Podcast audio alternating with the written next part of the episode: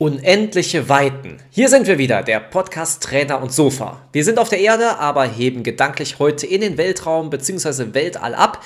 Aber ganz alleine fliege ich nicht. Ich nehme unter anderem den lieben Jörg mit und zusätzlich noch einen Experten zu dem Thema. Aber erstmal zum Jörg. Bist du bereit abzuheben, Jörg? 3, 2, 1. Lift Start and Lift Start. Yes, ich bin dabei. Hallo. Ja, sehr cool. Ich würde auch sagen, dass wir gar nicht allzu lange warten wollen und direkt tief in die Materie eintauchen. Wie schon angekündigt, haben wir heute extra für euch mal wieder einen der Besten in seinem Fach eingeladen. Heute ist mal wieder Klaus Völkel bei uns. Guten Morgen, Klaus. Ja, guten Morgen, Chris. Guten Morgen, Klaus. Morgen. Klaus, du hast uns ja schon kurz im Vorgespräch erzählt, dass es heute unter anderem um das Mysterium der schwarzen Löcher gehen wird. Was genau sind schwarze Löcher? Was können die? Was gibt es alles dazu zu erzählen? Ja, schwarze Löcher sind schwarze Löcher. Sind es schwarze Löcher? Nein, es sind keine schwarzen Löcher. schwarze Löcher sind eigentlich ausgebrannte Riesensterne. Also schwarze Löcher entstehen dann, wenn Sterne eben keinen Brennstoff mehr haben. Also wir wissen, unsere Sonne ist ja zum Beispiel ein Stern. Mhm. Und die Sonne besteht ja wie alle Sterne aus Wasserstoff und das Helium. Und äh, das äh, tun die Sterne im Inneren durch hohen Druck und Temperatur fusionieren. Fusion heißt eigentlich ein Verschmelzungsvorgang. Findet dort statt, weil wir haben eine Temperatur im Zentrum der Sonne, die liegt etwa bei 15 Millionen Grad. Okay. Der Druck liegt bei ungefähr 250 Milliarden Bar. Stellt euch das mal einfach vor. Die größte Pyramide der Welt, das ist die Cheops-Pyramide, mhm. die drehen wir einfach mal um und stellen es dem Jörg auf den großen C. Der Autsch. Ja, ja, wie fühlt sich das an? ja, genau. Das wäre ungefähr der Druck, den es gibt in unserer Sonne. Und bei diesem hohen Druck wird eben diese hohe Temperatur erzeugt. Mhm. Und dabei werden eben 595 Millionen Tonnen Wasserstoff in 590 Millionen Tonnen Helium umgewandelt. Dabei gehen allerdings 5 Millionen Tonnen verloren. Also wer ungefähr mal sich vorstellen will, wie viel 5 Millionen Tonnen ist, das wäre, ich brauchte ungefähr 3000 Containerschiffe, um 5 Millionen Tonnen Material zu bewältigen. Und das wandelt die Sonne jede Sekunde in Strahlungsenergie um. Das jede Sekunde. Jetzt würde man natürlich meinen, sehr schnell würde die Sonne da aufhören zu leuchten. Die hat ja nichts mehr. Ja, der Tank reicht letztendlich etwa 8 Milliarden Jahre lang. Dann okay. ist die Sonne im Eimer. Dann wird die Sonne eigentlich alles fusioniert haben. Allerdings fusioniert die Sonne ja nicht nur Wasserstoff und Helium, sondern es fallen auch weitere Elemente an. Also Elemente kennen wir alle, das ist äh, Eisen, Sauerstoff, Silizium, äh, Schwefel und so weiter. Mhm. Wir kennen 90 Elemente und 90 Elemente produzieren die Sterne. Diese Elemente werden im Laufe seines Lebens an den äußeren Hüllen abgelagert. Und wenn dieser Stern allerdings das Element Eisen herstellt, dann spielt es überhaupt keine Rolle, wie groß der Stern ist. Beginnt der Eisen zu fusionieren, ja. dann wird der Stern in Binnen von wenigen Stunden durch die eigene Schwerkraft in sich zusammenstürzen. Mhm. Seine äußere Hülle wird er abstoßen. Das nennt man eine Nova-Explosion oder wenn diese Sterne sehr massereich sind, dann kann das eine Supernova sein. Also das sind äh, Leuchterscheinungen, da kann der Stern nochmal in wenigen Stunden oder Tagen das Milliardenfache an seiner Leuchtkraft, die er über das gesamte Leben abgegeben hat, ja. erzeugen. Und das können wir dann auch beobachten, Supernova. Dieses Material, was er da abgibt, das ist das, das ist der Baustoff, aus dem wir Menschen bestehen. Also mhm. uns fließt ja im Blut Eisen, das ist das, was die Sterne erzeugen, Kalzium in den Knochen, in den Zähnen und so weiter. Also das heißt, wir sind schon mal Sternenkinder. So, äh, ein Stern in der Größe unserer Sonne wird nicht zu einem schwarzen Loch, weil er nicht genügend Masse hat, sondern er wird dann schrumpfen und er wird zu einem sogenannten weißen Zwergstern. Mhm. Und das bedeutet, der wird vielleicht nachher so groß sein wie unsere Erde, nur mit dem Unterschied, ein Kubikzentimeter oder ein Kubikmeter, sagen wir mal, das habe ich mal ausgerechnet, der, liegt, der wiegt dann ungefähr äh, drei, vier Tonnen. Ne? Also so stark hat sich das Material verdichtet. Das nennt man dann einen weißen Zwergstern. Und dann wird der Stern so nach und nach wird er ausgehen. Und dann ist Schluss. Sterne, die jetzt, sage ich mal, das Zehnfache an Sonnenmassen haben mhm. oder mehr. Gibt ja auch Sterne, die haben eine Sonnenmasse, die ist äh, hundertfach, tausendfach größer wie unsere Sonne.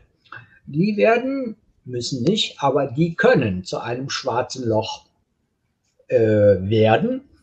Das heißt, wenn die anfangen, Eisen zu produzieren, dann ziehen sie sich natürlich genauso auch zusammen. Nur da sie eben viel mehr Masse haben, wird das Material im Inneren immer weiter komprimiert. Mhm. Das heißt, wir könnten uns vorstellen, bei dem größten schwarzen Loch, das wir also letztes Jahr fotografiert haben, die Wissenschaftler in M7 80 im Sternbild der Jungfrau. Da ist eines der größten schwarzen Löcher zu Hause. Das Loch hat einen Durchmesser von ungefähr 24 Milliarden Kilometer. Wir hatten ja gerade darüber gesprochen.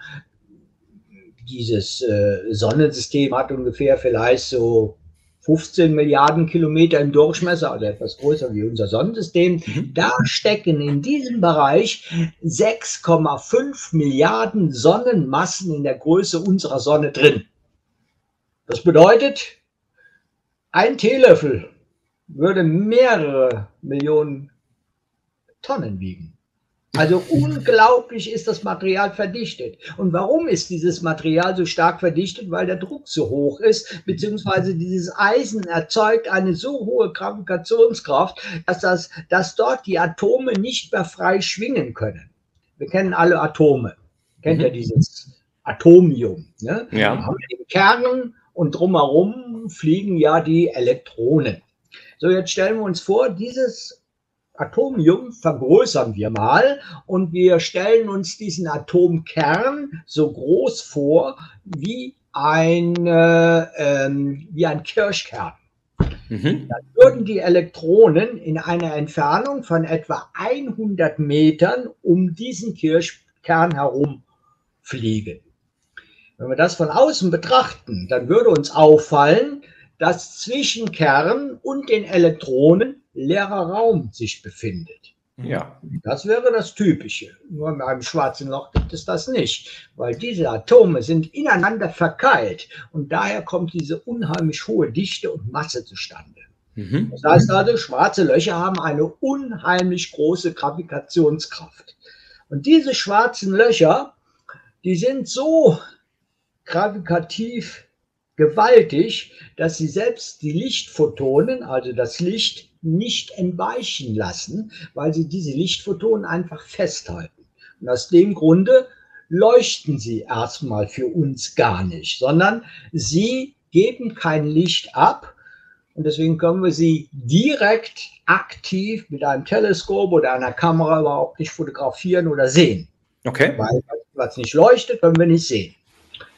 So, das äh, wäre jetzt erstmal so ein schwarzes Loch und äh, dieses schwarze Loch hat seinen Namen, dieses Loch ganz einfach, weil dieses schwarze Loch eine so hohe Gravitationskraft hat, dass sie sozusagen die Raumzeit, also das bezeichnen wir als den Weltraum. Ja. Da drin sind die Sterne eingebettet. Ja. Und dieser Weltraum, der wird durch die unglaubliche Gravitationskraft eingedellt. Stellt euch vor, wir hätten so einen schönen Rahmen aus Holz und auf diesen Rahmen ziehen wir eine Folie auf, also eine mhm. Gummifolie, wie äh, so ein, äh, sag ich mal, kennt ja jeder, so ein Trampolin. So, ja. wenn ich auf dem rumhüpfe, dann wird natürlich die Membran, also von dem, äh, von dem ja, Trampolin, Trampolin, wird sich ja eindrücken mhm. und macht so eine so ein Trichter auf. Genau das, das bezeichnet man als schwarzes Loch. Und das heißt, dieses schwarze Loch erzeugt eine Trichterwirkung im Raum und schließt sich möglicherweise irgendwann auch mal komplett ab. Aber dieses schwarze Loch kann natürlich jederzeit nahestehende Sterne, Planeten oder irgendwas in sich hineinziehen. Das heißt also, es ist ein riesiger Staubsauger. Mhm. Und bevor solche schwarzen Löcher letztendlich, äh, äh, nein, Entschuldigung, bevor so ein Stern in ein schwarzes Loch hineinfällt, äh, wird sich der Stern nach und nach auflösen und an einer großen Akkretionsscheibe wird sich das Sternenmaterial äh, spiralförmig um diesen Trichter, sprich dem schwarzen Loch, drehen und wird dann nach und nach dort hineinfallen. Ein Teil dieser Materie fällt in das schwarze Loch hinein, aber ein großer Teil wird auch zerstrahlt und gibt dieses als Leuchterscheinung in Form von zwei großen Jets rechts und links in den Weltraum hinaus. Mhm. Das heißt, meistens haben die schwarzen Löcher solche Jets, die Millionen von Lichtjahren hinaus ragen ins Universum. Und äh, die spielen übrigens auch noch eine Rolle, das erwähne ich gleich noch, das ist eine neueste Information darüber. Aber äh, dass äh, diese, diese, diese Aggressionsscheiben äh, die verraten letztendlich das schwarze Loch. Und äh, letztendlich hat man äh, das schwarze Loch nur deswegen fotografieren können, weil dieses schwarze Loch einen Schatten auf diese Aggressionsscheibe äh, äh, ähm, warf. Und so konnten wir dann oder konnten die Wissenschaftler dieses Teil auch tatsächlich aufnehmen. Diese Jets, die dort hinaus äh, äh, ragen, die hat man in der letzten Zeit auch neu untersucht und äh, stellte fest, ja, was haben die eigentlich noch für eine Aufgabe? Und ich, wenn ihr euch jetzt mal zurückerinnert, habe ich euch ja gesagt, dass die Sterne ihre äußeren Hüllen abstoßen. Das ja. heißt, äh, das ist ja, äh, das sind ja die Elemente, die man in den Weltraum hinaus äh, katapultiert, durch sterbende Sterne. Jetzt war natürlich nicht klar, wer tut denn überhaupt oder wie kommt es dazu, äh, dass diese Elemente überall gleichmäßig anzutreffen sind. Zuerst hatte man gedacht, naja, das Leben hätte nur so punktuell irgendwo im Universum Fuß fassen können. Ja, und dann äh, hat man äh, festgestellt, dafür sind wahrscheinlich die Jets verantwortlich, die das Zeugs verteilen. Deswegen nennt mhm. man heute diese Jets, das sind die Rührstäbe im Universum. Da sie Millionen Lichtjahre hinaus wirken und dabei auch noch rotieren, verteilen sie diese Elemente gleichmäßig im Universum. Und ein ein Satellit äh, der Japaner äh, hat natürlich äh, mal das untersucht und wollte mal wissen, wie sind die Elemente verteilt. Man hat das an, an Schwefel, Silizium, äh, Magnesium und Eisen, glaube ich, getestet. Und da ist man dann auf die Idee gekommen, hups, jawohl, überall im Universum finden wir die gleichen Anteile dieser Elemente und ist dann zum Schluss gekommen, Prinzipiell hat das Leben überall natürlich die Möglichkeit gehabt, sich zu entfalten. Ja, und das sind schwarze Löcher. Also schwarze Löcher sind ausgebrannte Sterne. Und diese schwarzen Löcher, die finden wir in den Zentren einer jeden Galaxie. Es sind die Motoren, es sind die Antriebsaggregate einer jeden Galaxis und die finden wir sozusagen auch in unserer Milchstraße. Gibt es ein schwarzes Loch nur das ist etwas kleiner, hat gerade mal 20 Millionen Kilometer im Durchmesser und hat die Masse von ungefähr äh, 4 Millionen Sonnenmassen. Also schwarze Löcher sind Antriebsaggregate, Motoren einer jeden Galaxie. Das bedeutet ähm, aber auch, dass diese schwarzen Löcher auch wieder zusammenfallen können und im Endeffekt äh, sich auch wieder selbst zerstören können? Ja, auch das. Möglicherweise tun sich die schwarzen Löcher irgendwann mal wieder auflösen und geben vielleicht das Material wieder zurück ins Universum. Wir wissen aber auch, dass es schwarze Löcher gibt, die miteinander kolligieren. Sie erzeugen zum Beispiel auch die sogenannten Gravitationswellen. Also da gibt es äh, viele Abarten, die auf diese geheimnisvollen Dinger noch zurückkommen. Äh, äh, also vieles weiß man natürlich noch gar nicht wirklich, aber wie gesagt, mittlerweile bekommen diese schwarzen Löcher erstmal tatsächlich äh, auch, sind sie real. Mhm. Also äh, vor zwei Jahren waren sie immer nur eine reine Theorie, sie wurden ja noch nicht wirklich fotografiert als letztes Jahr, äh, sind sie jetzt real, weil man sie fotografiert hat. Und äh, ja, wir beginnen diese schwarzen Löcher so langsam, aber sicher immer mehr zu verstehen. Womit fotografiert man so etwas? Ja, das, äh, das geht natürlich mit äh, diesen Radioteleskopen. Also man nimmt äh, natürlich hier viele Radioteleskope auf der Erde, die man sozusagen zusammenschaltet und nimmt als Schüssel, als, als Reflektor natürlich unseren Planeten, der ja wesentlich größer ist wie ein einziges Radioteleskop. Und ja. damit bekommt man natürlich eine extrem hohe Auflösung.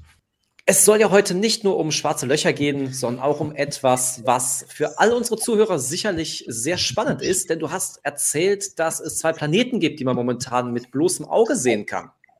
Ja, so ist es. Wir werden äh, jetzt äh, am Abend natürlich äh, die beiden Hauptplaneten sehen. Das sind die beiden großen Gasplaneten, Jupiter und Saturn. Okay. Und beide sind für den Laien ohne Probleme zu erkennen, sofern er sich am Himmel zurechtfindet und weiß, wo die Himmelsrichtungen sind. Okay. Wir wissen alle, die Sonne geht auf im Osten. Also müssen wir nach Osten am Abend gucken. Etwa jetzt um die Zeit würde ich schon fast behaupten, ähm, 19 Uhr 45 sollte das kein Problem sein, werden wir im Osten zwei relativ helle Sterne sehen, in Anführungszeichen. Mhm. Mhm. Der hellste davon äh, wird natürlich die ganze Nacht der hellste auch sein. Nach dem Mond natürlich, wenn der wieder kommt. Aber Jupiter ist es und der fällt für uns besonders gut ins Auge, weil er extrem hell ist. Er ist ja der größte Planet im Sonnensystem. Mhm. Und ungefähr, sage ich mal, wenn man die, die, die Faust ausstreckt, und äh, man nimmt einfach vier Faustlängen nach Westen. Mhm. Also wenn wir Osten haben, müssen wir uns dann nach rechts bewegen. Äh, dann kommen wir fast auf derselben Linie einen etwas weniger hellen Stern. Der leuchtet uns etwas gelblich und das ist Saturn. Okay. Äh, warum wir diesen Helligkeitsunterschied haben, äh, das kommt daher, äh, Jupiter ist ungefähr 778 Millionen Kilometer von uns entfernt. Mhm. Und äh, Saturn ist fast doppelt so weit weg, also 1,4 Milliarden Kilometer. Aus dem Grunde haben wir einen Helligkeitsunterschied, der fast um den Faktor 2 steht. Das heißt also, Jupiter ist äh, äh, gegenüber dem Saturn um den Faktor 2 heller. Und ähm, das kann man dann äh, wirklich mit dem Auge erblicken. So, wenn ich jetzt ein Fernglas besitze, dann kann ich einfach mal auf Jupiter schauen. Mhm. Dann werde ich natürlich ihn als kleines winziges Scheibchen erkennen. Vielleicht kann man so ein paar die zwei Hauptwolkenstreifen sehen. Aber was man sehr deutlich mit einem Fernglas sehen kann, das sind seine vier hellsten Monde. Io, Europa, Ganymed und Callisto. Äh, Ganymed ist ungefähr doppelt so groß wie der Hausmond, also unser Hausmond. Mhm und alle anderen ungefähr so groß wie unser Mond. Also okay. Ganymed ist auch gleichzeitig der größte Mond im Sonnensystem. Und die sind also immer oder meistens wie an einer Perlenschnur äh, am Jupiter oder um Jupiter verteilt. Das heißt, mhm. meistens steht Jupiter in der Mitte, entweder drei sind rechts und einer ist links oder andersrum oder zwei sind links und zwei sind rechts äh, oder manchmal sind auch alle vier in einer Richtung zu erkennen. Also kann man ganz deutlich sehen, man nennt sie übrigens auch die galileischen Monde, weil Galileo Galilei diese vor 400 Jahren als erster gesehen hat. Also es sind Begleiter. Monde sind Begleiter eines Planeten. Das ist mhm. ganz wichtig. Unser Mond braucht für einen Umlauf um unseren Planeten einen Monat. Daher kommt auch das Wort Monat. Da steckt das Wort Mond drin. Also äh, etwa 29,5 Tage, wenn man die Erddrehung mitzählt, sind das 29,5 Tage. Mhm. Daran sind auch der Hälfte der Menschheit etwas an gedacht. Das ist die weibliche Regel. Ne? Die hat mit dem Mondumlauf zu tun. Und Monde umkreisen ihren Mutterplaneten und äh, wiederum die, die Sonne dann mit dem Planeten. Äh, Jupiter besitzt aber nicht nur diese vier Monde, sondern er hat insgesamt jetzt neuerdings 79 Monde. Also das verändert sich stetig. Er hatte mal die meisten Monde. Manche, sage ich mal, die jetzt in meinem Alter sind, die haben vielleicht noch den Wissensstand von, von aus den 60er, 70er Jahren. Da steht noch Bücher, habe ich auch noch Bücher. Mhm. Da steht neun Monde hat der Jupiter. Aber jetzt durch die neue äh, Raumfahrt, durch die vielen Satelliten, die also immer mehr erkennen mit den neuesten Kameras, sehen immer mehr Monde. Hat man ein kleines Fernrohr zur Hand, dann wird man diesen Planeten natürlich schon eindrucksvoller beobachten können. Nämlich er zeigt auf seiner Oberfläche unterschiedliche Streifen. Und Jupiter ist ja ein Gasplanet und diese Gasplaneten haben eine Eigenheit, die drehen sich nämlich alle sehr schnell um die eigene Achse. Okay. Jupiter braucht für eine komplette Umdrehung weniger wie zehn Stunden, also exakt sind es neuneinhalb Stunden. Und durch diese unglaublich schnelle Rotation formieren sich die Oberflächengase zu diesen Wolkenstreifen, mhm. die man wie gesagt schon durch kleine Teleskope erkennen kann. Und gleichzeitig fällt einem natürlich auch auf, dass der Jupiter eben nicht ganz rund ist, sondern er ist an den Polen abgeflacht. Das kommt eben durch die hohe Rotationsgeschwindigkeit. Jupiter ist so riesig, da würde unsere Erde etwa 1300 Mal hineinpassen. Und er ist tatsächlich der größte Planet in unserem Sonnensystem. Alle Planeten hätten in ihm Platz, einschließlich der Monde, der Asteroiden, des gesamten Staub des Sonnensystems. Aber gegen die Sonne macht er eben nur einen Prozent an Masse aus. Also Jupiter ein Gigant war bei den Griechen ja. der Vater Zeus, bei den Römern bei Jupiter, war immer der Gott des, äh, äh, des Blitzes und des Donners, mhm. der Gott der Lüfte. Deswegen ist er immer mit einem Adler auf den Schultern zu sehen und mit diesem Blitzstab. Das ist Jupiter. Also ein markanter äh, Himmelskörper. Planet heißt ja übersetzt aus dem Griechischen Wanderer. Nämlich äh, im Altertum kannte man eben nur fünf Planeten. Das war Merkur, Venus, Mars, Jupiter und Saturn. Und diese hatte man als Sterne zwar erkannt und so hatte man zu denen Wandelsterne gesagt, weil die tatsächlich ihre Bewegung am Himmel äh, äh, erkennen ließen. Das kann man also nach wenigen Tagen kann man eine Wanderung dieser Gestirne erkennen. Deswegen Wandelstern, Erstern oder eben Planet Wanderer. Das hat man äh, dazu bezeichnet. Die Sterne hat man als Fixsterne bezeichnet, weil dessen Bewegung wir in einem Menschenleben und auch nicht in 100 wirklich erkennen können mit dem freien Auge. Da ja. sind die Sterne zu weit weg.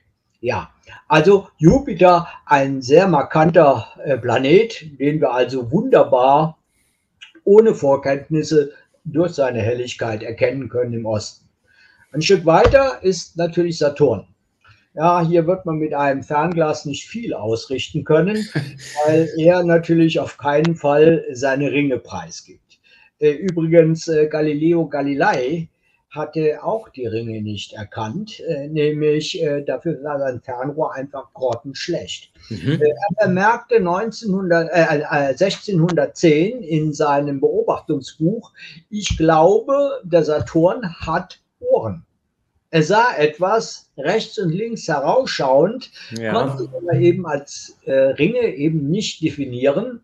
Und so wurden die Ringe erst 100 Jahre später von Christian Cassini, das war ein französischer Astronom, hatte äh, ein gutes und großes Teleskop und konnte sie da als erster entdecken. Und deswegen heißen sie auch die Cassinischen Ringe. Mhm. Und wer ein relativ gutes Teleskop besitzt, der wird äh, natürlich diese Ringe auch erkennen können, dass sie äh, ziemlich weit außen so eine schwarze Schattenkante haben. Und diese Schattenkante, die nennt man die Cassinische Teilung, weil Christian Cassini sie als Erster bemerkt hatte. Mhm. Und äh, wie gesagt, in den 70ern, Mitte der 70er Jahren sind die ersten Voyager-Sonden dort vorbeigeflogen. Und die haben diese Ringe natürlich dann aufgenommen und da war man ganz erstaunt. Äh, dieser Ring besteht tatsächlich nicht aus einem, sondern aus Tausenden von Ringen. Und man sprach von der kosmischen Schallplatte damals. Heute würde man eher sagen, die kosmische DVD, aber die kommt auch langsam aus der Mode. Dieser Ring ist kein festes Gebilde, sondern ein gewaltiger Trümmerhaufen aus Eis und Gestein. Mhm. Größten Trümmer sind vielleicht so groß wie ein Haus, die meisten sind viel kleiner. Okay. Und würden wir von hier aus zum Ring fliegen, würden wir ihn wahrscheinlich auch gar nicht sehen, sondern wir würden ihn übersehen, weil die Brocken ziemlich weit auseinander mhm. liegen. Mhm. Also sie haben einen großen Zwischenraum und in den Mitte der 2000er Jahre ist ja die Raumsonde Cassini mehrfach dahin durchgeflogen und ist unbeschadet auf der anderen Seite rausgekommen. Also äh, die, die, diese Brocken, dieser Trümmerhaufen, sage ich immer, ist also äh, ziemlich weit geteilt. Und ähm, man muss sagen, der Ring ist gerade mal nur 100 Meter dick. Aber okay. er hat eine Ausdehnung von etwa 330.000 Kilometer. Das würde bedeuten, Erde und Mondbahn könnten darin Platz finden. So riesig ist dieser Ring. Okay. Ja. Saturn an sich ist natürlich ein Gasplanet wie Jupiter, aber der scheint wohl gänzlich aus Wasserstoff und Helium zu bestehen. Und das hat ihm äh, die Berühmtheit eingebracht, dass er der leichteste Planet ist in unserem Sonnensystem. Würde man alle anderen Planeten in ein großes Meer werfen, er würde tatsächlich oben aufschwimmen. Nämlich, äh, er ist äh, von der Dichte her der leichteste und ähm, besteht eben tatsächlich wohl nur aus Wasserstoff und Helium. Man kann auf Saturn, wenn man höhere Vergrößerungen fahren kann, auch ganz zarte Bänder auf seiner Oberfläche erkennen. Auch er rotiert sich mit etwa zehn Stunden um die eigene Achse. Aber wie gesagt, das muss man immer gucken, wie die Luftverhältnisse sind. Das ist nicht mhm. immer ganz so einfach. Er ist äh, äh, eigentlich äh, immer perfekt zu beobachten. Und meine Besucher in der Sternwarte, die sind natürlich immer total fasziniert. Manche glauben das ja auch gar nicht oder wollen es nicht glauben und denken, Mensch, Klaus, hast du uns da ein Bild dahinter gesetzt? Nein, das ist tatsächlich echt. Saturn hat auch Monde. Er hat die meisten Monde im Sonnensystem, nämlich 92 und der größte ist Titan. Er ist mhm. auch fast doppelt so groß wie der Mond. Äh, aber wie gesagt, kann man, den kann man also selbst schon ein, durch ein kleines Fernrohr gut erkennen. Mhm. Die meisten der Monde, äh, ja, also muss man schon größere Teleskope besitzen. Man okay. kann so vier bis sieben Stück, also hier von mir zu Hause aus sehen. Wir haben jetzt nicht so den perfekten Himmel, aber wie gesagt, die kann man schon ausmachen. Ja, das wäre Saturn mit Jupiter die beiden Planeten werden uns noch bis etwa Mitte November gut sichtbar am Himmel bleiben. Mhm. Dann rücken sie nach und nach der Sonne. Ja, und dann im ja, Mitte Dezember werden sie dann wahrscheinlich schon bei der Sonne stehen und sind dann für uns erstmal wiederum unsichtbar, bis die Erde sich überholt. Saturn braucht eben für einen Umlauf um die Sonne knappe 30 Jahre. Okay. Jupiter braucht nur zwölf Jahre. Aber das Interessante an der ganzen Geschichte ist, äh, durch die zwölf Jahre wird der Jupiter jedes Jahr in eines dieser zwölf Tierkreissternbilder eintauchen. Also beide Planeten stehen zurzeit im Sternbild des Steinbockes. Mhm. Nächstes Jahr steht dann der Jupiter im Sternbild des Wassermanns und dann wiederum im Sternbild der Fische. Und damit steigt der Planet jetzt immer höher die nächsten Jahre. Das heißt in der Ekliptik und dann wird er immer besser beobachtbar. Jetzt im Steinbock, das ist auch noch ein relativ tief liegendes südliches Sternbild. Da ist es noch nicht so ideal zu beobachten. Da muss man einen zu langen Weg durch die Atmosphäre schauen und das bringt diese äh, starken äh, Lichtbrechungen, dieses Zappeln, was wir so kennen, und dann kann man sie natürlich nicht so gut beobachten. In welchem Sternbild ist er dann am besten zu erkennen? natürlich in dem äh, Stier und den Zwillingen. Ne? Die, das sind dann die Sternbilder, die für uns äh, von der Ekliptik quasi fast senkrecht am Himmel stehen. Und das wird natürlich bekanntlich natürlich im Winter sein. Wenn wir eine Winteropposition haben, dann können wir diese Planeten viel, viel besser beobachten als in einer Sommeropposition wie jetzt. Dann steht die Ekliptik für uns tief am Horizont und da müssen wir zu, zu lange und zu, zu intensiv durch die Atmosphäre schauen. Klaus, ich bin mir sicher, wir könnten dir noch stundenlang zuhören und du hättest sicherlich auch noch für mehrere Stunden Gesprächsstoff, aber das heben wir uns für das nächste Weltraum-Special einmal auf. Bis hierhin bedanken wir uns bei dir. Ach nee, eins fällt mir noch gerade ein. Ich hatte doch damals bei unserem ersten Interview noch gar nicht meine Abschlussfrage gefragt und zwar Trainer oder Sofa? Wie verbringst du einen typischen Sonntag? Lieber auf dem Sofa oder bist du eher der sportliche Typ? Also am liebsten, wenn es nach mir ging, auf dem Sofa. Aber meine Frau bringt mich eher auf den Trainer. also wir fahren viel Fahrrad. Aber ich mache das natürlich immer noch sehr gerne. Das Sofa ist mir manchmal meine liebste Position. Klaus, es war wieder mal spannend mit dir. Vielen, vielen Dank, dass du dir die Zeit genommen hast. Wie Chris gerade schon gesagt hat, ähm, ist es halt immer spannend, wenn du was sagst äh, oder uns erklärst. Ja, vielen Dank ähm, und ich freue mich, wenn wir uns bei dir mal treffen können, um dass du uns noch mehr erzählst. Ja, kein Problem. Euch beiden alles Gute. Dankeschön, dir auch. Bis dann. Ciao. Ciao. Ciao. So, Jörg, jetzt kommen wir wieder langsam auf der Erde an und ich frage dich, was steht heute bei dir so an? Der Blick in den Himmel, um Planeten zu finden oder was hast du heute vor? Also ich werde auf jeden Fall den Blick nach oben wagen. Ähm, ob ich Planeten finde, pff, ich weiß es noch nicht. Aber ist das nicht spannend, dass wir das wirklich von hier aus sehen können? Das ist doch das ist genial. Hammer, oder? Ja. Das ist, also, äh, das ist echt der Hammer. Und äh, da muss ich auch sagen, bin ich echt froh, wenn wir mal bei Klaus sind. Das muss ich mir noch mal genauer erklären lassen. Und äh, ja, nee, äh, bei mir steht heute ein bisschen ähm, Weltraum, ja, wie sagt man, äh, äh, Vergangenheit an. Okay. ich mache mir so ein bisschen Star Trek und Star Wars. ich weiß, dass das nicht zusammengehört, aber ich wollte die ein oder andere Folge noch mal nachgucken bei Star Wars. okay will ich auf jeden Fall noch mal ein bisschen nachgucken. Star Trek war nie so meins, aber vielleicht kriegen wir da ja was hin. Wie sieht dein Tag aus? Ja, ich werde mich eher den irdischen Themen widmen, dem äh, Sport auf der Erde, ohne die Schwerelosigkeit, kennst mich ja. Aber trotzdem werde ich heute Abend auf jeden Fall mal, wenn es wolkenlos ist, mal in den Himmel schauen und gucken, ob das alles so funktioniert, die Planeten zu finden, wie Klaus uns das berichtet hat. Ja, es wird schon sehr, sehr spannend werden. Ja, dann lasst uns doch sagen, schaut in den Himmel, macht es, wie Klaus euch empfohlen hat, richtet den Blick auch mal weg von der Erde nach oben, genießt dieses Himmelsschauspiel und ich würde sagen, ich wünsche euch einen ganz tollen Sonntag, eine ganz angenehme Woche und ciao, tschüss, bis nächste Woche. Ebenfalls von mir. Schaut in den Himmel, guckt mal, vielleicht macht er ein schönes Bild davon und schickt es uns von den Planeten. Und ja, dann bis nächste Woche. Ich freue mich wieder. Ciao.